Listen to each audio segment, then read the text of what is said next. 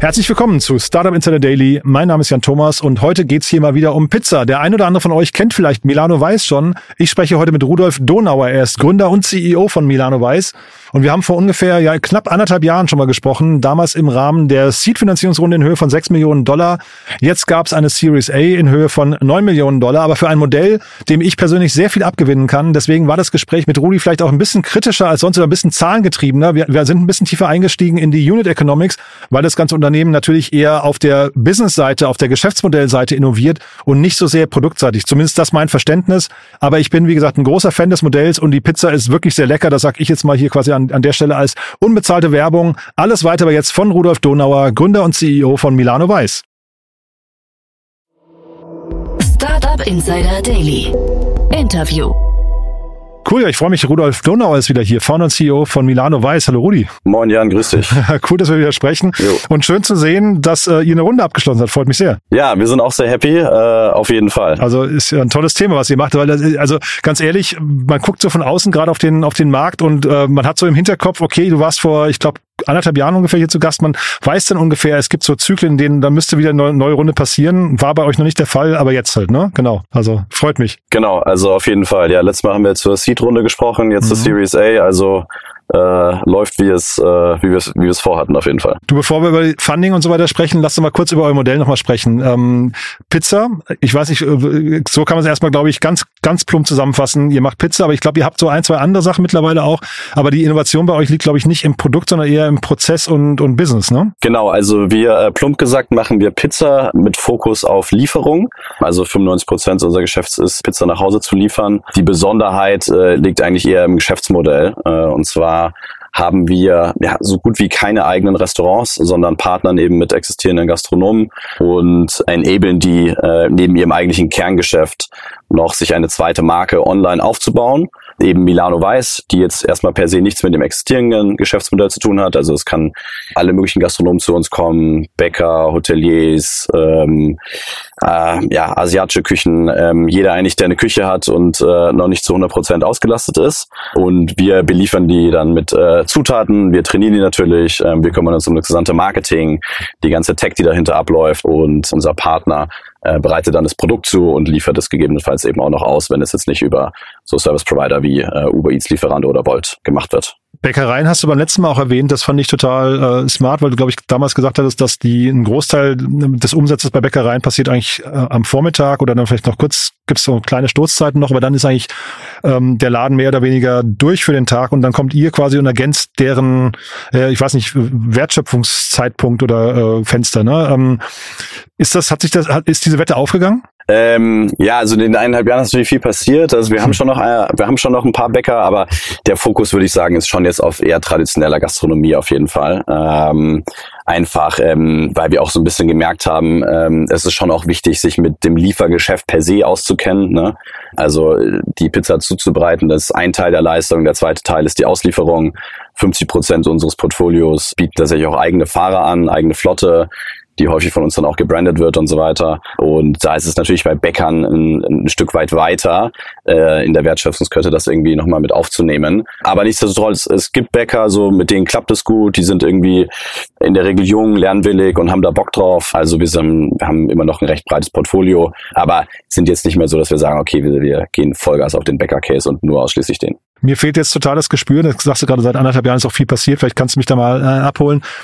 Ist das jetzt sehr kleinteilig und kompliziert, weil jeder von euren Ansprechpartnern irgendwie anders funktioniert? Du hast ja gerade auch ähm, asiatische Restaurants und sowas genannt, die dann vielleicht irgendwie erstmal sich mit einer Pizza irgendwie anfreunden müssen.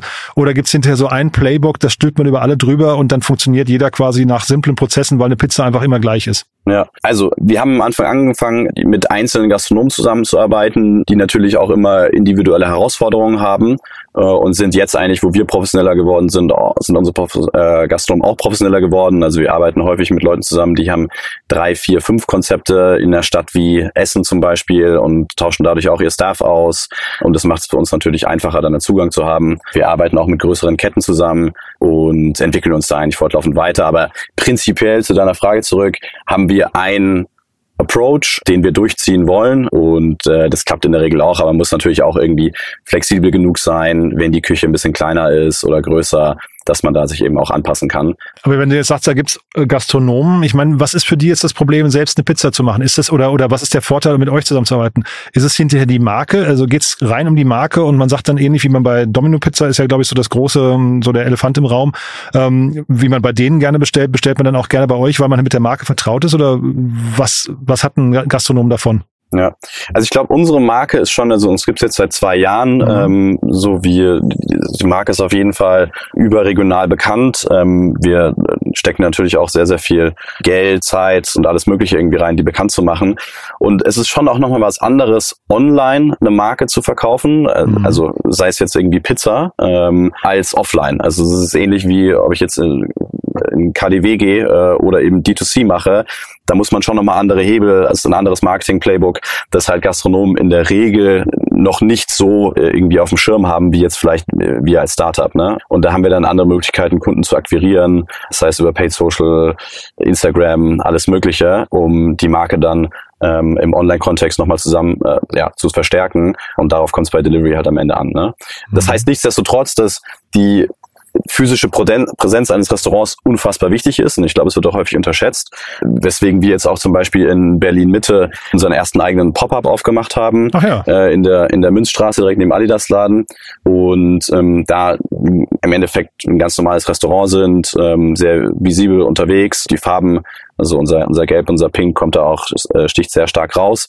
Und da sehen wir eigentlich direkt so den Leuten fest, ja, fällt es unfassbar grau, machen Bilder und das hat natürlich auch dann positive Effekte für alle Restaurants drumherum, weil ähm, es gibt, glaube ich, genügend Leute, die in Berlin irgendwie äh, am Hackschen Markt ähm, oder in Mitte irgendwie unterwegs sind am Wochenende und dann unter der Woche wieder daheim sind, eine Pizza bestellen wollen und dann aber schon mal einen Touchpoint zu Milan Weiß gehabt haben in, in der Offline-Welt eben. Wo seid ihr so gefühlt in der Markendurchdringung oder in der, im Ausrollen eurer Marke? Also was würdest du sagen? Äh, ist das hinterher ein, ein, ein, Thema, wo ihr um TV dann auch nicht drum rumkommt oder kriegt man das über solche Kampagnen, wie du es gerade beschrieben hast, auch hin?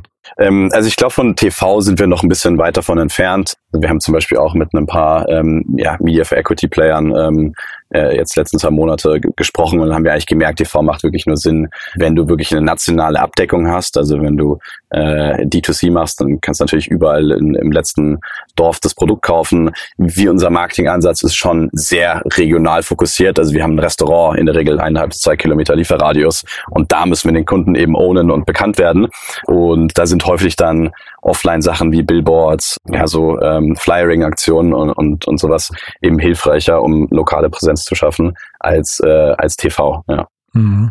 Was hältst du jetzt Aber long term, also long term auf jeden Fall, ne? Also wenn man sich Dominos anguckt, deren Modell basiert ja so ein bisschen darauf, dass die Franchise-Nehmer da in so einen Marketing-Topf einzahlen. Der ist jetzt auch nicht gerade klein. Mhm. Und dann steuern die national äh, ihre Kampagnen auch, äh, auch, auch über TV. Ist das bei euch auch so? Also Franchise und die zahlen dann in so einen Marketing-Topf ein? Nee, wahrscheinlich nicht, ne? Bei, bei euch wahrscheinlich genau umgekehrt, oder? Genau, unser Modell läuft ein bisschen anders. Ähm, wir haben eine Umsatzbeteiligung, die an den Partner ausgeschüttet wird und äh, dann nehmen wir das Marketing quasi auf unsere eigene Kappe. Das ist eine rein technische Lösung eigentlich, was bei uns so ein bisschen daher rührt, dass ähm, Anders als beim Franchise ist es ja so, wenn du jetzt in den McDonald's reingehst, dann äh, bezahlst du deinen Burger an den Franchisee und der gibt dann die, die Kohle weiter an den, den Master Franchise.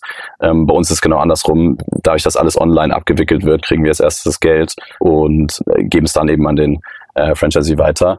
Eigentlich das schönere Modell, ne? Ja. Genau, es hat so ein bisschen gute Working Capital Effekte ja, und es gibt auch keinen Zahlungsausfall und so weiter und so fort. Also das ist auf jeden Fall gut für uns und der Einfachheitshalber haben wir dann gesagt, okay, es gibt hier eine Umsatzbeteiligung. Die Partner müssen zwar noch unsere, die Zutaten bei uns abkaufen, das ist auch ganz wichtig, ne, weil natürlich irgendwie so virtuelles Restaurantmodell ist immer die Frage, hey, wie, wie, wie macht ihr die Qualität? Und ein Punkt ist eben, dass wir sicherstellen und garantieren, dass wirklich jede Zutat von uns gekauft wird. Also wir haben auch äh, es ist nichts TK und so weiter, es sind alles irgendwie frische Sachen, äh, die wir in Italien einkaufen und äh, da machen wir natürlich auch nochmal eine kleine Marge. Ich habe mich gerade gefragt, was ist denn so die größte ähm, Gastro-Franchise-Kette aus Deutschland? Also nicht in Deutschland, das, weil mir fallen jetzt gerade nur internationale Player ein. Ähm, das ist schon ein sehr international dominierter Markt, ne? Ja, also die amerikanischen Marken sind natürlich schon sehr, sehr groß. Äh, also Domino, Subway, Taco Bell, die haben ja alle über 20.000 Läden oder sowas. Das ist ja, unfassbar. Irgendwie über Subway, über, Kentucky Fried und was Die haben ja ne? teilweise 300.000, 400.000 Mitarbeiter ne, zusammengerechnet. Ja. Also es ist wie, wie eigene Länder manchmal, denkt man so. Ähm, in Deutschland, was ähm, sagen wir, sehr groß ist, ist Losteria. Hm. Die wurden ja jetzt auch, ähm, ich glaube, so für, für, ein paar hundert Millionen Euro an einen äh, Private Equity verkauft. Dean David so. macht einen sehr, sehr guten Job. Vapiano war auch groß, ne? Ich weiß nicht, denen geht's glaube ich nicht mehr ganz so gut, aber die wurden auch, glaube ich, auf einem ähnlichen Niveau verkauft. Ne? Ja, ich glaube, da muss so ein bisschen, äh, die sind halt in sehr vielen Ländern aktiv schon, ähm, aber das ist Mhm. wahrscheinlich so der größte Erfolg über die letzten 15 Jahre aus Deutschland heraus. Ja, die, die berappeln sich auch wieder. Also, ja, ich sag ganz gern so, Foodmarken ist es nichts, was man irgendwie über Nacht baut. Ne? Also häufig hat man das Gefühl so, okay, ich launch jetzt hier eine Restaurantmarke, äh, vor allen Dingen im virtuellen Kontext ähm, ist es, wird das häufig gemacht, dass man denkt, okay, ich launch jetzt hier ganz schnell 100 Restaurants und dann habe ich die Arbeit getan, sondern Mhm. die guten Restaurantmarken, das ist halt wirklich was, was man irgendwie auf 20, 30 Jahre irgendwie sehen muss. Und ja, es ist über, generationsübergreifend. Das haben wir natürlich auch irgendwie mit Milan, Milano Weiß vor, oder was zu schaffen, was irgendwie, ja, äh, was irgendwann mal meine Kinder essen würden oder so, ne? Ich glaube, Wienerwald waren mal groß, ne? Die sind aber auch verschwunden irgendwann, glaube ich. Kommen ne? auch wieder. Also da haben die haben gleich wieder? auch einen neuen Chief Digital Officer oder sowas. Äh, Ah, habe ja. ich jetzt ein bisschen was gelesen. Die, die waren mal die größte, die Kette auf jeden Fall in Europa. Ja. Ähm, kommen auch wieder, ja. Und dann trotzdem nochmal, welches, welche Dimension müsst ihr erreichen, um dann quasi in so einer bekannten Markenwelt mitzuspielen? Also, dass man wirklich jetzt sagen kann, man kennt euch dann in jedem kleinen Dorf. Äh, Ist das dann so, ich weiß gar nicht, so eine Städte mit 100.000 Einwohnern gibt es wahrscheinlich so 100 oder sowas und dann bei größeren müsst ihr wahrscheinlich mehrere Filialen haben, aber keine Ahnung, reden wir über so 200 Filialen, die ihr haben müsst oder noch mehr? Ja, ähm, also wir haben jetzt gerade 60 Ach wow. und ähm, wir sind aber sagen wir, vom Expansions In wie vielen Städten? Sorry, ganz kurz. Ähm, ja, es ist so ein bisschen die, also in Berlin haben wir zum Beispiel 20 Restaurants, ne? In Hamburg Ah, haben wir ja. auch nochmal äh, knapp 12, in Köln haben wir sechs, ähm, also so viele Städte sind es am Ende gar nicht. Mhm. Worauf wir so ein bisschen optimieren, ist aber eigentlich Umsatz pro Restaurant, ne? Weil es ist immer einfach, irgendwie, vor allen Dingen, wenn es nicht so teuer ist, Restaurants auszurollen, einfach viele davon auszurollen, aber dann erhöht sich natürlich auch der Overhead. Und wir gucken halt, dass wir äh, möglichst nah an ein richtiges Restaurantmodell rankommen ne? ähm, und eben nicht nur ein paar tausend Euro Umsatz pro Restaurant machen. Und ja, ich würde sagen, das unterscheidet uns auch hauptsächlich zu anderen Modellen, die bei uns ähm, ähm, ja, äh, Wettbewerber, die im Markt sind eben. Ich weiß jetzt nicht, ob du die Karten gucken lassen möchtest, aber ähm, ich würde jetzt mal schätzen, so ein Restaurant, ein gutes Restaurant macht so 30, 40 Bestellungen am Tag. Ist das, ist das realistisch? Genau, also die Guten machen deutlich mehr. Ähm, Ah, ja. Die Guten machen an die 100. Das ist natürlich dann auch irgendwann kein Side-Business mehr. Da muss man auch ehrlich sagen, das wird dann irgendwie zum Hauptgeschäft. Ja. Was aber auch okay ist, wenn die Küche groß genug ist und der, Da sind dann so 1000 Euro Umsatz am Tag oder so in in der Größenordnung, ein bisschen mehr vielleicht sogar, ne? ja, also, also 1000 machen viele tatsächlich. Ähm, also es sind Mhm. eher so, er geht dann so zwei, Richtung zwei, drei, teilweise vier. Stark. Und ähm, ja, und danach optimieren wir halt, ne? Wir wollen keine Partner, die irgendwie sagen, okay, ich mache hier meine fünf Orders am Tag, äh, that's it, weil dann ist man halt auch nicht so wichtig für den Partner. Ähm, wenn's und ja, Und sag mal, diese Abhängigkeiten von den Lieferdiensten, das finde ich ja nochmal ein anderes. Äh, also es gibt ja Leute, die sagen, wenn du, wenn du gründest, gründe auf keinen Fall ein Restaurant, weil Restaurant hat so viele Tücken und ist so kleinteilig, jetzt macht ihr das als Kette und dann habt ihr vielleicht auch eine andere Position gegenüber so Lieferdiensten, wo ihr sagen könnt, okay, wir zahlen jetzt nicht hier irgendwie, ich weiß nicht, was sind das dann, 25 Prozent ähm, äh, Fee, sondern vielleicht eben nur 15 und wir kriegen andere Kampagnen und, und sind enger verbandelt mit denen. Kann man da reden oder ist das irgendwie, äh, fantasiere ich jetzt gerade und es gibt einen festen Tarif? ja. ich glaube, Peter Thiel hat es ge gesagt, ne? So das, das, das Dümmste, was man machen kann, ist ein Restaurant zu gründen, weil es so quasi Perfect Competition. Ähm, Ja, habe ich, kann- kann sein, dass er das war, ja, äh, genau, habe ich, ja. habe ich mir das Falsche rausgesucht. Ähm, ähm, Naja, vielleicht auch nicht, ne? Also genau, das also ist ja genau die Frage. ja? Frage raus, Gegessen wird ja auch immer, Genau, ne? Äh, gegessen wird immer dreimal am Tag. Das haben sie auch bei Fedora damals schon gesagt. Nee, also man muss natürlich immer gucken, wer, wer sind seine Peers, ne? Und wir kriegen natürlich schon nochmal einen, ja, haben andere Konditionen als jetzt das normale Restaurant. Wir machen häufig Partnerschaften mit den Plattformen zusammen. Die sind da auch echt dankbar, dass sie jemanden haben, mit dem sie da irgendwie auf Augenhöhe reden können. Wenn wir uns beteiligen, mit, beteiligen sie sich auch an Marketingkampagnen. Also da, da kriegt man schon coole Sachen hin. Ich muss eigentlich echt sagen, so wir haben ja, wir sehen die, die Plattform nicht als Gegner oder sowas gar nicht, sondern die enablen uns. Wir haben da unfassbar schnell irgendwie sind wir auf signifikanten Umsatz gekommen und haben viele Pizzen verkauft. Und das geht natürlich nicht, wenn du das jetzt rein über die eigene Webseite machst von Anfang an. Also wollen wir jetzt verstärkt auch machen. Dann haben da auch investiert in die Tech und so weiter. Aber am Ende, ja, haben die Plattformen schon sehr, sehr guten Zugang zu Kunden. Mhm. Finde ich jetzt interessant, dass du sagst, ihr ähm, optimiert auf Umsatz pro Restaurant, weil ich habe irgendwie auch mal gelernt, der der Gewinn liegt eigentlich im Einkauf, ne? Und Einkauf, wenn du das skalierst, also wenn du da richtig eine Verhandlungsposition aufmachen möchtest oder aufbauen möchtest, musst du ja eigentlich viele Filialen haben, die auch viel, was nicht viel abnehmen hinterher, ne? Oder oder habe ich jetzt einen Denkfehler? Ja, aber es liegt halt auch dann, äh, am Ende optimieren wir auf viele Sachen, ne? Aber zum Beispiel, wenn du jetzt ein Restaurant hast, das macht 5000 Euro Umsatz, Mhm. dann musst du überlegen, okay, wie wird das beliefert, ne? Du musst irgendwie in der Regel einmal die Woche liefern, weil natürlich natürlich irgendwie mit frischen Artikeln gearbeitet wird. Mhm. 5000 Euro Umsatz äh, bei, sage ich mal, Foodkosten von so 25, 30 Prozent. Dann setzen die irgendwie, Ach, doch so viel, dann, dann, okay. dann, ja, so im Durchschnitt, sage ich jetzt mal, jetzt eine Pizza ist immer ein bisschen besser, aber äh, über die, ja. die Inflation und so weiter, ne, es geht. Das wäre das, das, wär das Tolle an der Pizza, dass es eigentlich fast nichts, nichts drin ist, was was kostet, ne? Das stimmt, ja, das stimmt. Obwohl Salami ist auch, ist nicht, auch nicht so billig, wie man vielleicht denkt, okay. ne? Also vor allem, wenn man, wenn man gute benutzt wie wir.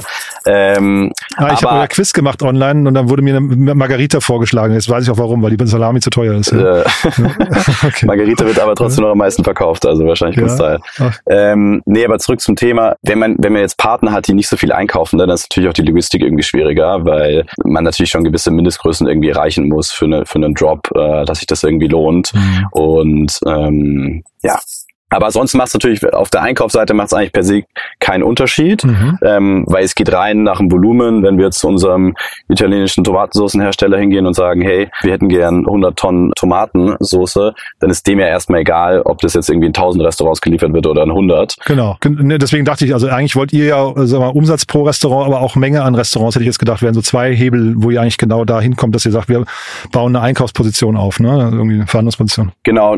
Ich glaube, von der von der Demand-Seite ist vielleicht nochmal ganz spannend. Ne? Am Ende wollen wir schon auch einen Markt gewinnen. Ne? Und wenn man jetzt sich Deutschland anguckt, dann sagt man, okay, Berlin ist ein eigenständiger Markt. Dann ist natürlich cool, wenn man zu einem Investor hingeht und sagt, hey, ich hab, bin hier in Berlin, mach äh, X Umsatz und kann das Ganze replizieren auf zehn andere Märkte. Mhm. Ne? Bevor ich jetzt ähm, in die alle zehn Märkte gehe und dann so Mittelklassenumsatz mache, äh, ist es meiner Meinung nach ein bisschen schwieriger zu verkaufen. Und das haben wir auch gemerkt in den ganzen Gesprächen mit den Investoren. Ja. Mhm. Wenn ich jetzt mal rechne, also wir haben haben jetzt Wareneinsatz gerade, ne? dann haben wir irgendwie, äh, ich sag mal ganz grob 20 Prozent bei der Pizza, ne? plus minus. Und dann haben wir vielleicht 20 Prozent die ähm, Plattformen, ne? also Uber Eats und, und äh, was weiß ich, Lieferando und so weiter und so fort. Dann haben wir ja wahrscheinlich 20 Prozent sowas in der Größenordnung der Franchise-Nehmer. Da haben wir nochmal Online-Marketing, vielleicht auch 10, 20 Prozent. Ne? Ihr, ihr macht ja ganz viel so Kampagnen, so ähm, Discounts und äh, ich weiß nicht, äh, zwei für eins und sowas. Ne? Dann bleiben 20 Prozent nach der Rechnung 20 Prozent bei euch. Ist das ungefähr so eine, so eine Dimension, mit der man hinterher auch dann arbeiten kann und dann da beginnt die Fantasie? Ähm, ja, also wir planen, also das, wir machen deutlich weniger Discounts als vorher. Äh, Plattform hängt so ein bisschen davon ab, ob die Plattform ausliefern oder nicht. Ne? Wenn sie ausliefern, so. nehmen sie ein bisschen mehr als 20, wenn nicht, dann weniger. Ähm, aber im Grunde so langfristig äh, sollte man mit dem Modell schon irgendwie auf 20, 25 Prozent EBITDA kommen, mhm. ähm, was im Food-Bereich auf jeden Fall sehr, sehr solide ist. Ähm, vor allen Dingen, wenn man danach eben nicht mehr so viel abschreiben muss, ne? weil wir, mhm. äh, weil wir nicht so viel Investitionen in, in die, in die einzelnen Restaurants haben.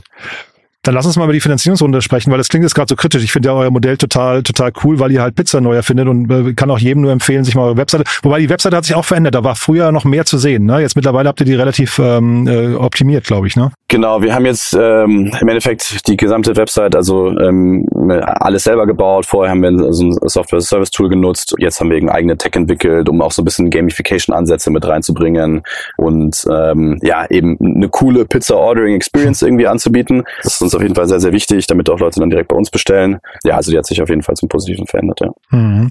Genau, also kann sich ja trotzdem mal angucken, um zu, auch zu sehen, ob also gerade die Berliner, und Hamburger und Kölner hast du, glaube ich, gesagt, ne, das äh, mal zu schauen, ob ihr liefern könnt. Aber auf jeden Fall ähm, wollte ich dich fragen, die Investoren, was haben die denn, also es, wir reden ja vor dem Hintergrund einer abgeschlossenen Runde, was haben denn die Investoren jetzt gelobt an euer Modell? Was sind denn so die Dinge, wo, wo Leute sagen, da habt ihr echt irgendwie, keine Ahnung, einen Wettbewerbsvorteil oder hier beginnt quasi vielleicht auch eine Position, die irgendwann unangreifbar wird?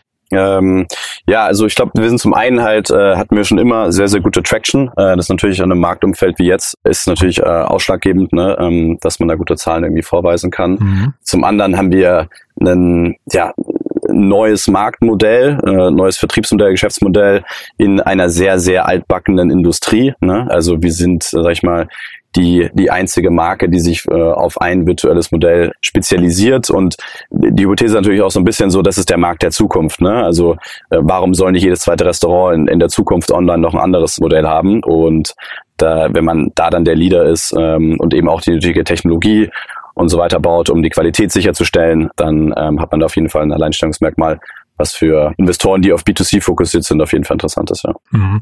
In der Runde sind die Oetker-Geschwister eingestiegen. Oder ich weiß, es ist ja, ist ja die Oetker-Geschwister gibt's ja gar nicht. Das ist ja ein riesen Familienimperium. Ne? Aber also, glaube ich, ein Teil der Oetker-Familie ist da eingestiegen.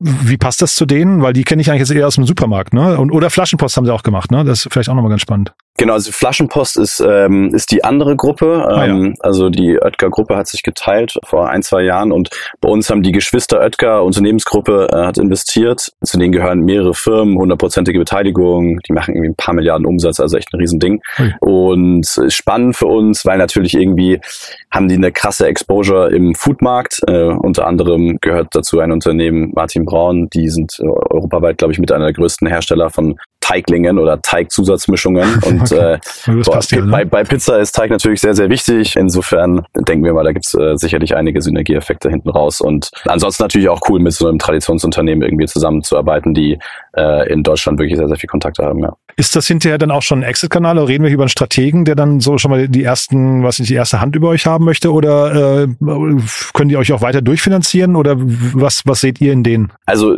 das war jetzt ehrlicherweise nicht ein einziges Mal ein Thema, ähm, Hm. aber sicherlich äh, können die wahrscheinlich weiter finanzieren und wenn es gut läuft, dann werden sie das hoffentlich auch machen. Also Stichwort Traction nochmal, ja? Ähm, genau, äh, das liegt sehr an uns, dass wir da irgendwie liefern. Mhm. Aber ja, ähm, ich glaube, wir sind daran interessiert, wirklich das Ding irgendwie anfangs beschrieben, irgendwie die nächsten 20, 30 Jahre irgendwie groß zu ziehen. Und da wird sich sicherlich ein Partner für finden. Die Runde wurde geleadet von Co-Efficient Capital aus New York. Ich habe jetzt äh, vielleicht nochmal, das soll jetzt gar nicht ähm, äh, hämisch klingen, sondern eher äh, ganz, ganz äh, interessiert, weil ich hatte neulich von einem deutschen VC gehört, der hat gesagt, wenn ein äh, Ami-Startup bei Ihnen aufschlägt, dann werden Sie immer hellhörig, weil Sie sagen, was haben wir was äh, zu bieten, was ein US-VC nicht bieten kann. Ähm, ist das umgekehrt die gleiche Denke oder würdest du sagen, das macht für euch Sinn, mit einem New Yorker ähm, zu partnern, weil ihr zum Beispiel irgendwann USA dann als nächstes Land angehen wollt? Ähm, du, am Ende ge- geht's ja über Kontakte. Ähm, uns hatte damals der, der Ole, ähm, der Gründer von Just Spices, Hm. zusammengebracht. Der, die, der hat ja seine Firma oder mit seinen Co-Foundern auch für Glaube ich dreistellig, ne? Oder? deu- ich glaube, deutlich dreistellig ähm, Ja. verkauft. Und insofern fanden die den deutschen Markt spannend. Coefficient Capital hat einen sehr starken Fokus auf B2C, vor allen Dingen Food. Und ähm, ja, die waren jetzt wirklich sehr, sehr hilfreich auch im Fundraising. Und häufig haben sie auch nochmal ein bisschen andere Perspektive, ne? ähm, was, äh, was ganz hilfreich ist. Und wir sind jetzt ganz froh, dass wir da irgendwie einen amerikanischen einen, äh, VC aus London und jemand aus, jemanden aus Deutschland haben. Und Speed Invest war ja zuvor auch schon investiert. Also haben wir Mhm. ein ganz gutes Setup.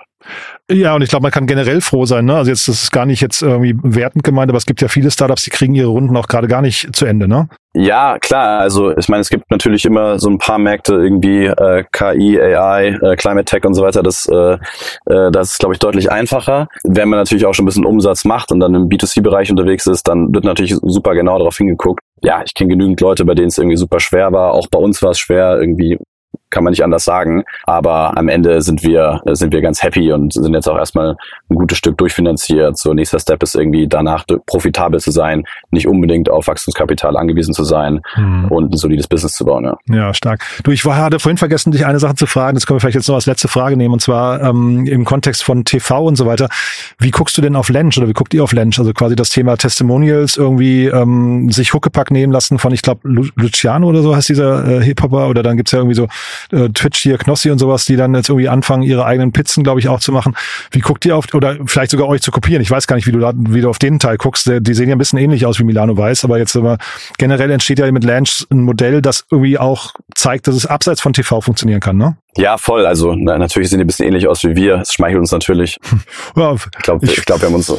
weiß gar nicht, ob ich das so Ja, sehen würde, wenn ich du wäre, aber gut, okay. Wir, wir, wir haben. Ähm, Nehmen wir es ja, mal so ich meine, am, am Ende, Meister, ne? Ja. am Ende, am Ende kämpft jeder seinen, seinen eigenen Kampf. So, ich bin da niemand, der jetzt irgendwie da den, den Jungs was Böses will. Ich kenne auch ein, zwei Leute da.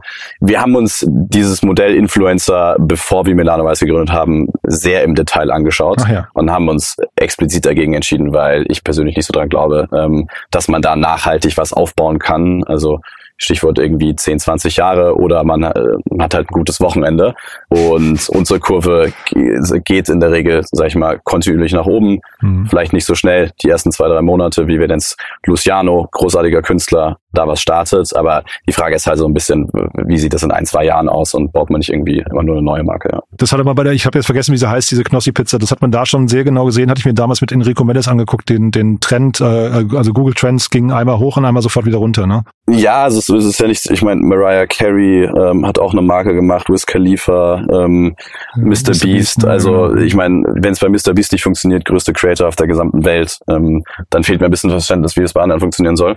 Aber ja, ähm, wie gesagt, wir gucken auf uns, wir, wir, wir bauen dann was Coolen und ja, time will tell. Ja, Cool. Time will tell. Was, wenn wir uns das nächste Mal sprechen in, ich weiß nicht, einem Jahr, anderthalb Jahren, was ist bis dahin passiert? Du, ähm, ja, ich, ähm, die Firma profitabel, ähm, Wow. äh, deutlicher Wachstum. Ähm, vielleicht äh, hören wir uns nicht zwingen wegen der Finanzierungsrunde oder sowas. Aber ja, würde mich freuen, mit dir zu sprechen. Mal gucken, unter was für Umständen. Ja. Cool. Also den Anlass müssen wir auch noch kre- äh, kreieren oder finden. Ne? Genau. auf jeden Fall. Cool, Alles Rudi. klar. Hat Super. großen Spaß gemacht. Haben wir irgendwas Wichtiges vergessen?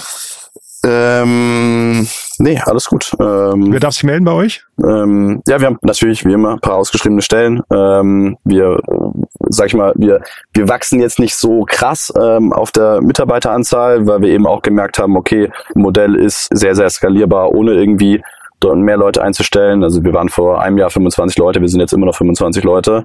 Ähm, aber natürlich, das, das Talent ist irgendwie deutlich besser geworden, das zu uns gekommen ist.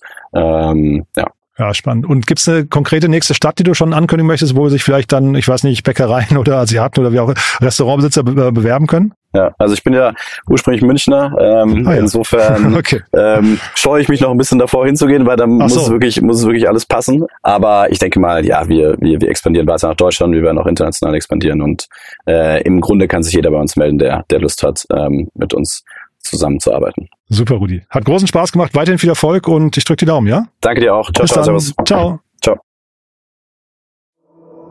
Startup Insider Daily, der tägliche Nachrichtenpodcast der deutschen Startup-Szene.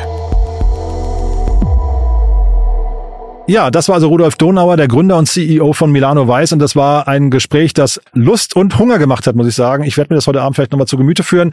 Denn die Pizza, ich habe es vorhin schon gesagt, ist wirklich toll. Und das sage ich zum einen als unbezahlte Werbung, aber als Tipp für euch, das sich mal anzuschauen. Und auf der anderen Seite habe ich Rudi ja eben ein paar Fragen zum Geschäftsmodell und ein paar Fragen zu den Unit Economics gestellt, die ich sonst vielleicht in dem Detail gerade gar nicht fragen würde.